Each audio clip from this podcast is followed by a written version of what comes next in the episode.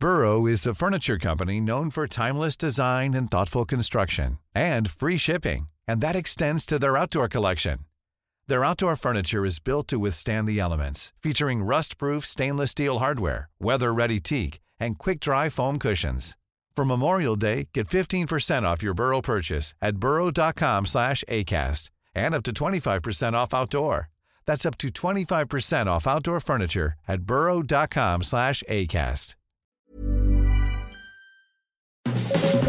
Las claves del mundo. El contexto internacional en Podcast OM.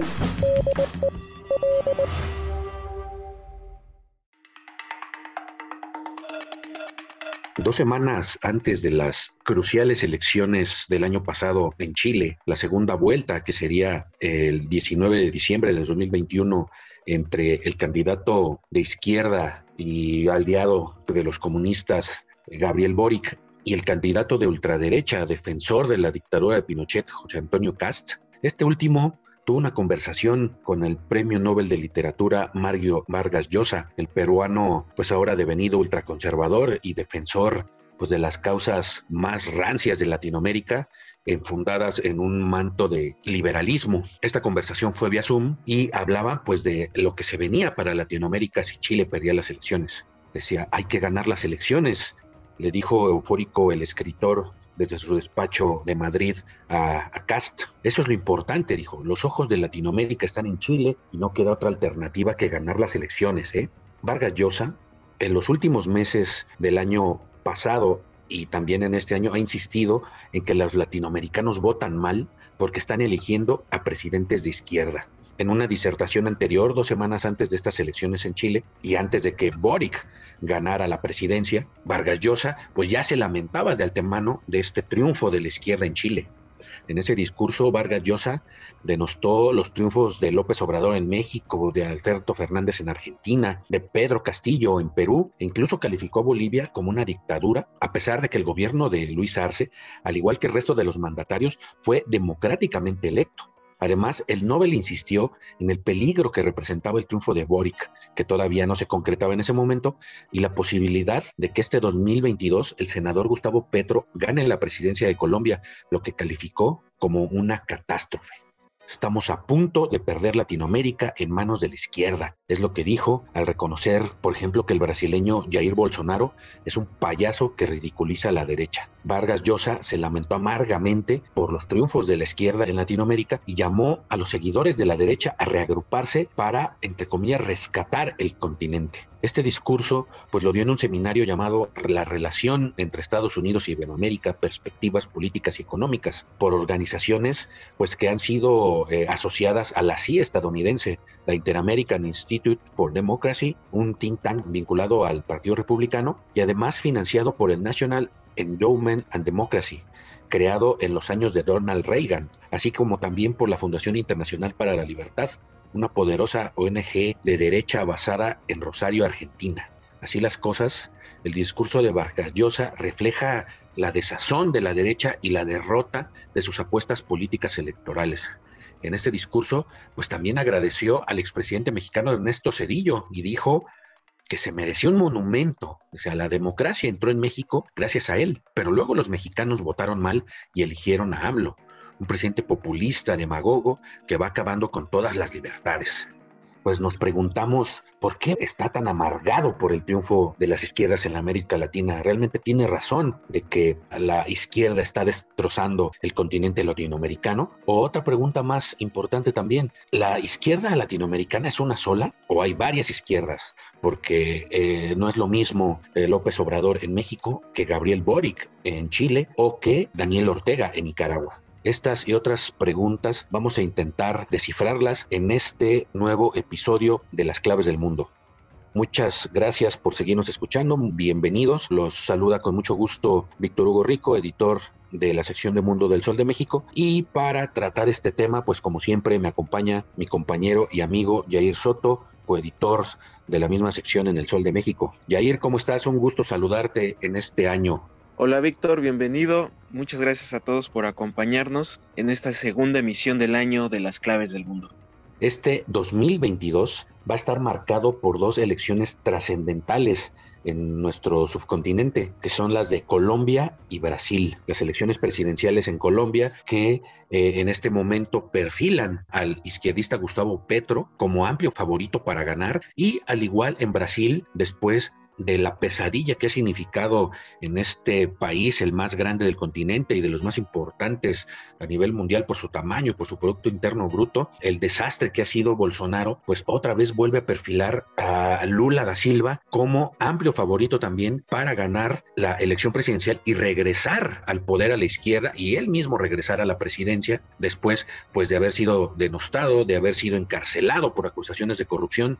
Entonces, esto significaría un triunfo arrasador de la izquierda en toda Latinoamérica, independientemente de ciertos reveses que ha tenido en los últimos meses, como por ejemplo la derrota en México en el Congreso por parte del partido Morena gobernante, de la derrota en la Ciudad de México eh, de la izquierda a manos de esta coalición de partidos pues de digamos de derecha encabezados por el PAN y seguidos por el PRI y por esa pues eh, esa cosa que ya no sabemos qué es que es el PRD que era de izquierda ya no, ya no sabemos de qué afiliación es y también en Argentina después de la derrota de la de la izquierda también representada por Alberto Fernández del peronismo eh, populista que le llaman allá en Argentina de la derrota ante la coalición opositora liderada por el expresidente Mauricio Macri, que a pesar de que pues él pues no tiene muy buenas credenciales en, en, Argentina después del fracaso del rescate que solicitó al Fondo Monetario Internacional, pues aún así los traspiés del gobierno de Alberto Fernández y sobre todo sus eh, desavenencias y su choque con su vicepresidenta Cristina Fernández, que pues es parte del grupo radical de izquierda, que es parte del gobierno de coalición allá en Argentina. Esto, eh, a pesar de esto, eh, pues la izquierda está viviendo en el continente un segundo eh, giro, ¿no? Que empezó el, primera, el primer giro a la izquierda comenzó eh, por allá del principio del de, año 2000, entre las diferentes causas que provocaron el primer giro a la izquierda del continente en la primera década precisamente de este año, del año 2000, pues se han mencionado desde los efectos provocados por los ajustes estructurales marcados por el neoliberalismo que inició en los años 80 en todo el continente, liderados pues en Estados Unidos primero por Ronald Reagan, en, Inglaterra por Margaret Thatcher, y estos, pues estos, eh, digamos, ajustes estructurales que llevaron al incremento de la pobreza, de la desigualdad y del descontento social, a pesar de lo que digan, pues precisamente eh, figuras como Mario Vargas Llosa, que defiende a ultranza el libre mercado y todos estos ajustes estructurales, pues en la población se sintió lo contrario, se, sintió precisamente este incremento de la pobreza, de la desigualdad, el descontento social creció. Y así fue como los primeros presidentes de izquierda protagonizaron este periodo, pero pues también los de derecha, ya que este, este siguió gobernando en diferentes países pero se vieron, digamos, favorecidos en esa época en términos económicos por el auge del precio de las materias primas como el petróleo a nivel internacional. Estos ingresos fueron claves para llevar a, cabo políticas de redistributivas, por ejemplo, en Venezuela, ¿no? El chavismo emergió en Venezuela de la mano de, pues, del expresidente Hugo Chávez, de, de la mano pues de a golpe de billetes de petrodólares, ¿no? Que fueron pues los que eh, sacaban a flote en ese momento a Venezuela. Sin embargo, la situación económica comienza a deteriorarse a partir del 2012, empieza a, verse a nivel mundial una desaceleración económica y que también pega en Latinoamérica y esto pues obviamente pega en el terreno político. Este ciclo se ve acompañado por la salida del poder de algunos de los presidentes exponentes de este giro a la izquierda, como eh, precisamente Lula da Silva, luego el golpe que le dan a Dilma Rousseff, también después lo que vemos con, con Evo Morales y con Rafael Correa allá en Ecuador. ¿No? A través de estas derrotas eh, electorales o a través de los cuestionarios, juicios políticos, como el que ocurrió con Rousseff en Brasil o con Paraguay en 2012. Y así llegamos a este nuevo ciclo, esta, esta segunda oleada de, gobiernos eh, latinoamericanos de izquierda, Jair. Así es, Vic, esta segunda oleada que prácticamente eh, vendría iniciando por ahí del 2018 con este hito en México, ¿no? Con la victoria, como ya mencionabas, de Andrés Manuel López Obrador, que marcaría la primera victoria de la izquierda para una de las cinco principales economías de Latinoamérica, seguido por eh, en Argentina por Alberto Fernández, que tomaría el poder después de, como mencionabas, la, caída de la derecha. Y pues ahora en, esta situación, pues eh, se enmarcó más en el 2021, ¿no? Porque fue otra temporada de grandes elecciones en donde hubo eh, grandes virajes. La agenda electoral latinoamericana pues estuvo demasiado cargada, ¿no? con elecciones presidenciales y legislativas en varios países. Ecuador, Perú, Chile, Nicaragua y Honduras fueron eh, los países que eligieron presidente en medio de una de las peores crisis globales eh, derivadas de la pandemia, ¿no? Que todavía se están viviendo los efectos, que en el caso de México y Argentina se dieron resultados totalmente arrasadores, ¿no? Porque ahí ya no había, no había este contexto de la pandemia y la izquierda arrasó totalmente, pues más que nada inclinados por las cuestiones de, que la sociedad estaba en descontento con los gobiernos de derecha eh, que estaban antecediendo al gobierno de Andrés Manuel López Obrador y al gobierno de Alberto Fernández. Pero por otro lado también este 2021 eh, se vivieron eh, elecciones legislativas en Argentina, en El Salvador y Bolivia, que si bien no marcan a un presidente y que iba a marcar la tendencia del país, sí son importantes porque marcan la, fuerza política del país que va a permitir a un gobierno de izquierda o de derecha continuar con, sus, con su agenda política, su agenda comercial. Eh, entonces el 2021 pues se convirtió en el reflejo de este descontento social sin precedentes eh, por la suma de varios factores como la desigualdad, la crisis económica derivada de la pandemia, incluso la mala gestión para combatir al COVID-19 eh, que permitió el viraje en la mayoría de los países que se citaron en las urnas. Estamos hablando de los casos de Perú, Chile y Honduras donde el pueblo otorgó el poder a estos movimientos de izquierda o de centro izquierda, que más adelante explicaremos cuáles son estos tipos de izquierda. Y el único caso que rompió esta tendencia fue Ecuador, donde el candidato de derecha Guillermo Lazo se hizo del control del país tras una fractura eh, política de su antecesor Lenín Moreno, un presidente que llegó al poder de la mano de la izquierda en que encabezaba el expresidente Rafael Correa, y ya durante su gestión, eh, Moreno decidió eh, romper con la corriente y cambió esta administración con una tendencia más centralista de derecha. El caso de Nicaragua, que pues es muy aparte, porque está totalmente distanciado el proceso electoral democrático y justo, y permitió que pues, la dictadura de izquierda de Daniel Ortega pues, se mantuviera en el poder con una estrategia de reprimir totalmente a toda la, la oposición. Así, durante los procesos electorales de este año, la izquierda prometió una distribución más equitativa de la riqueza, los mejores servicios públicos y redes de seguridad social ampliadas en un contexto de, la crisis global por la, por la pandemia, ¿no? Entonces, los nuevos líderes de la región, pues aún así, ante todo esto, pues se van a enfrentar a graves limitaciones económicas y a una oposición legislativa que pues podría restringir sus ambiciones, así como eh, este, estos grupos de votantes que no van a quedar muy de acuerdo y que han mostrado dispuestos a castigar a quien no cumpla lo prometido, como fue el caso de de Perú y Chile y Honduras, que prácticamente los votantes determinaron por presidentes de izquierda para reemplazar a, líderes de derecha en una especie de voto de castigo, ¿no? Con lo que se extendió este cambio significativo que lleva pues, ya varios años ocurriendo en toda América Latina. Eh, eh, cabe destacar que, bueno, pues ahora eh, la, preocupación tal vez de toda la derecha o grupos de opositores de, de, izquierda, incluido, como mencionas, a Vargas Llosavic, eh, es la preocupación de que ahora la izquierda se puede hacer de todas de las cinco principales economías de,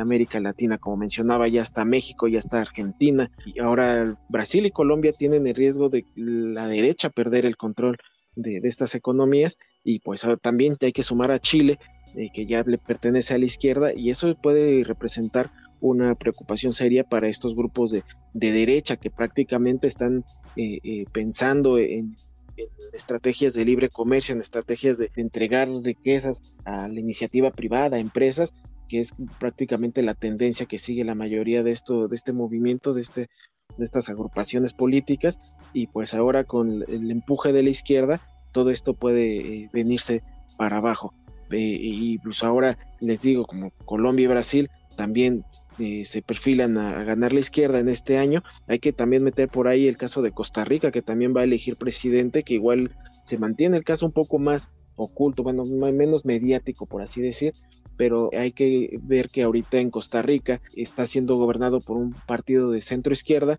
La tendencia actual es de que se va a mantener esa corriente de izquierda central, pero eh, de manos de otro partido. ahí no hay tanto castigo por parte del electorado, pero sí se ve muy marcado en el caso de Colombia y Brasil, que prácticamente va a poner, como ya lo adelantabas Vic, a Gustavo Petro como preferido en las encuestas y que pues prácticamente no tiene un gran contendiente, ¿no? Porque la derecha eh, que, tenía, que manejaba eh, eh, Uribe, pues prácticamente está muy desgastada con el gobierno de Iván Duque, sobre todo por el tema de las guerrillas. Actualmente Colombia está siendo golpeado de una manera que había de cierta manera controlado Juan Manuel Santos y ahora Duque, que es más radical ante un pacto de paz, pues volvió a, agitar el nido de ratas en las guerrillas y actualmente pues la gente está resucitando esos fantasmas de, de las guerrillas y de incluso hasta del narco, ¿no? Entonces por eso están castigando totalmente Iván Duque, que prácticamente está borrado del mapa electoral,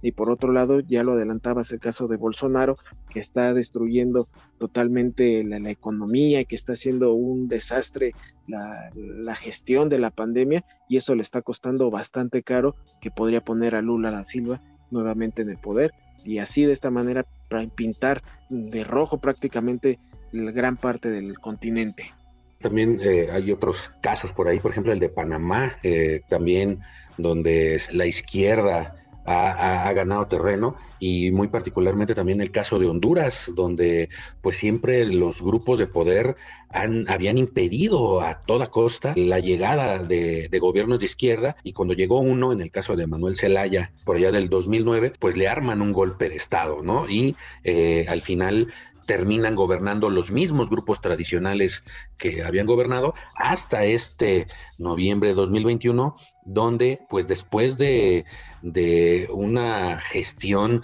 pues también desastrosa de Juan Orlando Hernández después de una reelección totalmente amañada, acusada de fraudulenta, después de acusaciones de narcotráfico, después de una pobreza eh, creciente allá en Honduras, después de que pegaron varios huracanes y aparte de la pandemia que han provocado de los mayores éxodos de, de hondureños al exterior, sobre todo en busca de llegar a Estados Unidos eh, todo esto pues realmente eh, exasperó, cansó prácticamente a la sociedad hondureña y provocaron que la izquierda regresara de manos de la esposa de este expresidente eh, Juan Manuel Zelaya, Xiomara Castro, arrasó en las elecciones, en las elecciones más concurridas en la historia del país, y esto pues también fue un foco rojo para todo este movimiento de derecha que está agrupado en ciertas este, eh, think tanks de poder, ¿no? Entre ellos, pues algunos ahí de los liderados por Mario Vargas Llosa, que ni siquiera este, en su última conferencia de la que hablábamos el,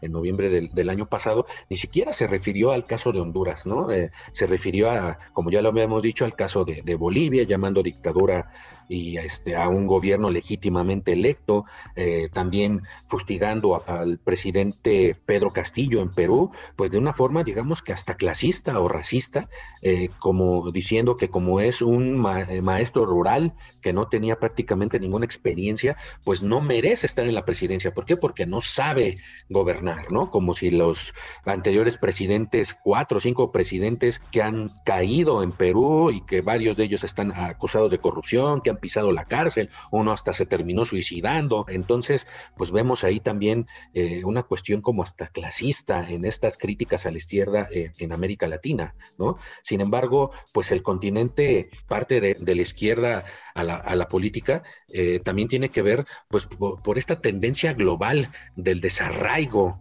¿no? Precisamente de los valores eh, éticos políticos y también por el cuestionamiento a las élites políticas que pues están eh, acusadas, por ejemplo, en México, en Perú, en Brasil, en la mayoría de los países del continente, la corrupción está corroyendo al sistema, este, al sistema democrático de, Latinoamérica, el, malestar con la democracia representativa y con, la, con las políticas desarrolladas, así como el incremento eh, de esta desafección por la política, pues se vio reflejado también, como lo, lo, hemos vivido en los últimos años, por una escalada de protestas que llevaron, por ejemplo, que el 2019 fuera eh, el año de los enormes estallidos sociales en diferentes países eh, latinoamericanos. Y aparte, si en este escenario aparece el COVID-19 que vino a agravar completamente la desigualdad social eh, y a la vez visibiliza el impacto negativo que tuvieron pues las políticas neoliberales de recortes del gasto público en el sector de salud,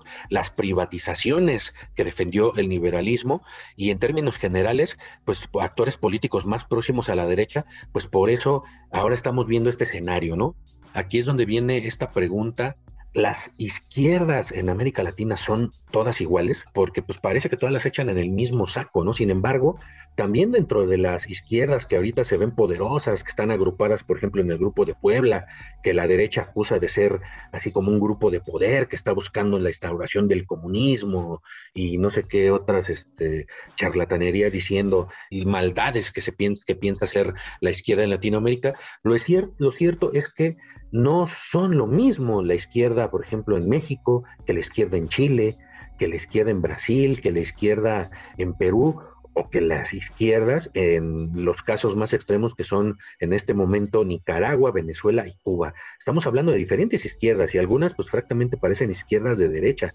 Entonces aquí pues cuáles son, quién es quién en la izquierda en América Latina, Jair. Pues sí, efectivamente la izquierda actualmente eh, como la derecha pues tienen algunas vertientes que incluso va desde lo radical hasta lo moderado y desde un aspecto más social antes de, perfilarnos a lo político económico como lo puede resentir más la sociedad por un lado es una izquierda eh, en tres facciones no por un lado como la izquierda más radical que vendría siendo la estatista donde prácticamente eh, los gobiernos concentran el poder, ¿no? Donde quieren concentrar todo el dinero, todas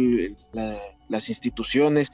todo el poder lo quiere concentrar el Estado, eh, no hay cabida para la, iniciativa privada, no hay cabida para las inversiones extranjeras eh, y por el lado de los derechos humanos, pues prácticamente pues la gente no tiene voz ni voto, ¿no? Todo lo tiene controlado eh, el gobierno. Estos casos extremos, pues como lo mencionabas, vi que está el caso de Nicaragua, el caso de Venezuela y Cuba, donde si un opositor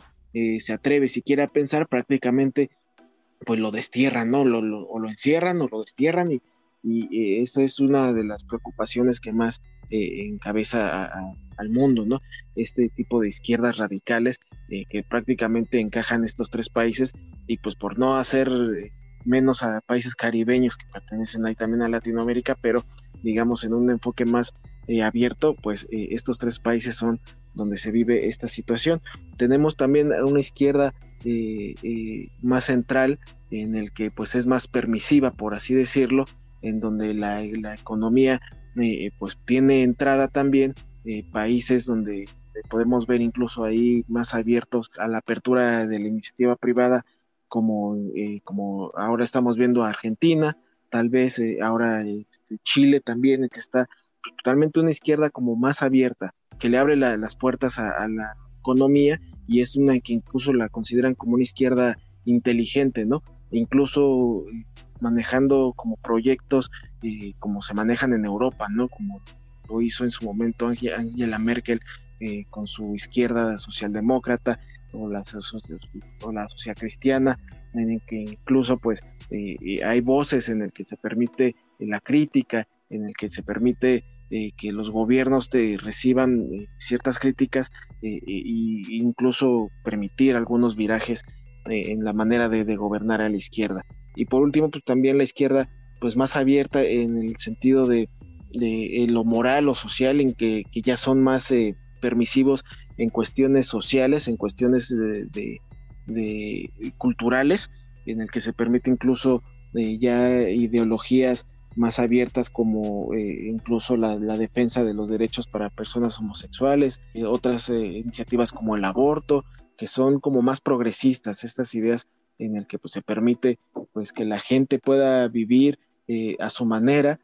sin ni siquiera permitir que haya ciertas represiones, el consumo, por ejemplo, igual de las drogas, en temas de la eutanasia, en el que pues prácticamente la sociedad está más abierta a decidir por sí misma qué hacer con su propia vida. Y tenemos también en los temas políticos, vi que tú nos puedes profundizar más. Sí, así es. En general, digamos que eh, Gabriel Boric, su próximo gobierno que, que va a asumir eh, en marzo próximo, eh, pues está caracterizado por, pues por el, digamos, el aire fresco que está trayendo a la izquierda latinoamericana, ¿no? Un presidente que va a ser muy joven, ¿no? 35, 36 años va a tener ya Boric cuando suma la, presidencia de Chile y pues está, como bien decías, catalogado como una, pues una izquierda, a pesar de que ganó con el apoyo del Partido Comunista de Chile, ha sido eh, pues eh, su discurso de una izquierda eh, incluyente, ¿no? incluso su gabinete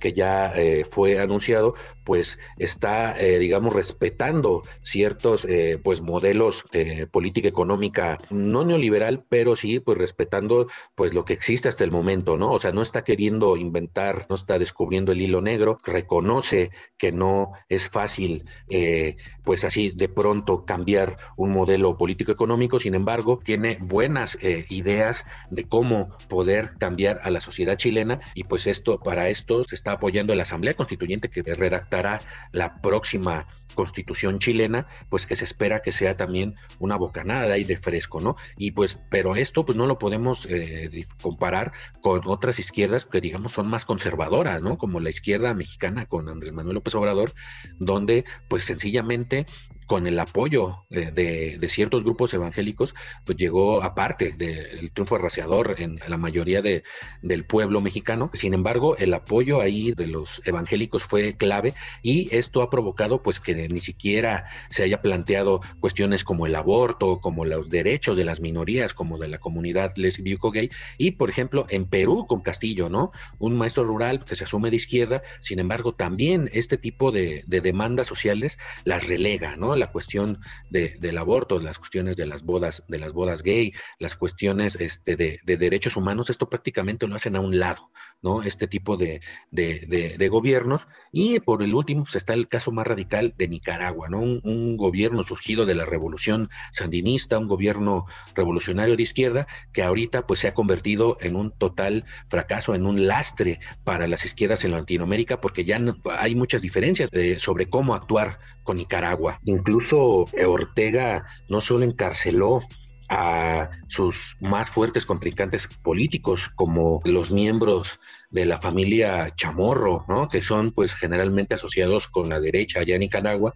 sino que también encarceló a sus propios excompañeros de armas, ¿no? Sus propios excompañeros de batalla, muchos sandinistas, guerrilleros, exguerrilleros que terminaron pues desencantados del gobierno de Ortega, terminaron eh, en la cárcel o exiliados por estas leyes eh, draconianas que castigan pues cualquier crítica eh, disidente contra el gobierno. Entonces, y terminó haciendo que se exiliara, terminó persiguiendo y terminó exiliado el gran escritor Sergio Ramírez, pues acusado también de traición a la patria, de terrorismo y no sé de qué tantas cosas, cuando eh, Ramírez fue uno de los grandes apoyadores de, la revolución sandinista, un colaborador de, Ortega, pero pues también termina desencantado de, este gobierno, ¿no? Entonces estamos viendo este extremo, eh, estos extremos tan importantes en las izquierdas en, en Latinoamérica. Entonces, cuando hablamos de izquierda, no es solo una izquierda latinoamericana. Son muchas y muy diferentes,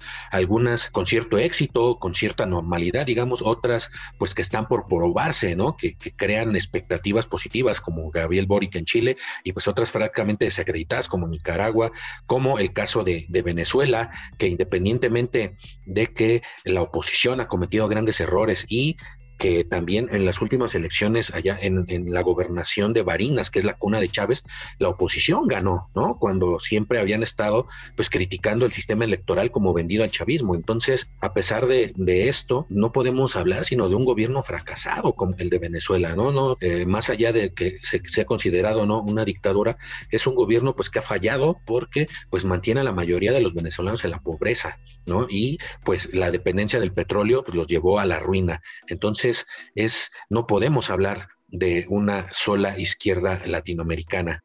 Este año pues va a ser importantísimo con las elecciones que ya les comentábamos en Brasil y en Colombia para ver qué rumbo toma el continente, si se, si se decanta ya completamente o casi por completo a la izquierda o llega algún otro candidato o algún otro movimiento que pueda más o menos equilibrar la balanza. Y esto pues hay que también está en veremos de que sea algo positivo o negativo para la región, independientemente pues de que los votos cuentan, ¿no? De que los votos de todos los ciudadanos cuentan, aunque no le guste a Vargas Llosa cómo votamos.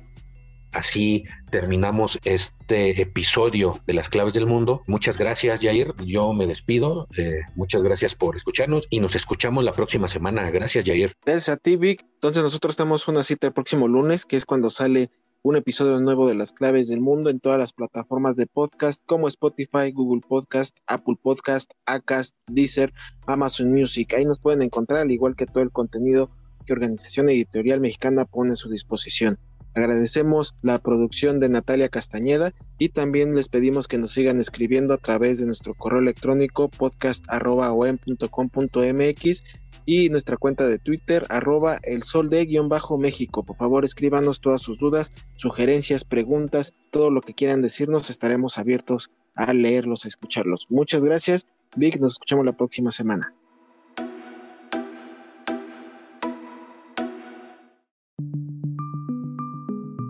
Es una producción de la Organización Editorial Mexicana.